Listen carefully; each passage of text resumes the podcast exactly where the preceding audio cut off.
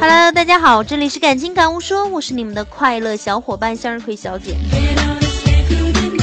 今天我浏览网页的时候呢，发现了一个非常沉重的话题，说的是农村老人自杀潮在当地被视作正常。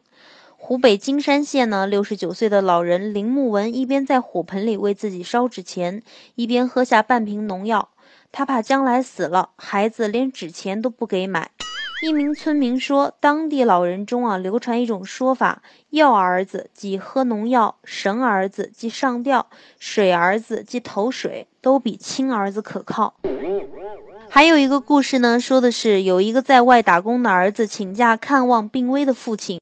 两三天过去了，发现父亲没有要死的迹象，就问：“你到底死不死啊？”我就请了七天假，是要把做丧事的时间都算进来的。老人随后就自杀了。儿子赶在一周内办完丧事，回城继续打工。这真是一个特别残忍的话题。现在的中国老龄化问题非常严重，如何对待我们的老人，将成为一个非常严肃的话题。将心比心地说，如果自己的爸爸妈妈对爷爷奶奶、外公外婆很好很好，那么这样的孩子在以后的环境中也会受到非常深的感染，多年后他就会对待自己的父母一样那么好。为什么农村老人会出现自杀潮，而城里的老人却没有呢？这绝对不是说农村的儿女就不孝顺呢，而是揭露了农村和城市区别的重大社会问题。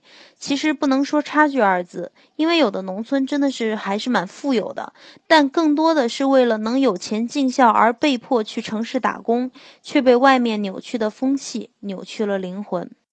老吾老以及人之老。幼吾幼以及人之幼。随着社会的老龄化愈加严重，有些问题的确值得我们去深思。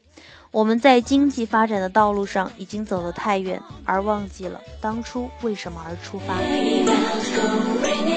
亲爱的你们，有经常给母亲打电话吗？有经常向父亲嘘寒问暖吗？如果没有，那赶紧去做吧。好，感谢各位的收听，希望你们做一个爱父母也爱自己的人。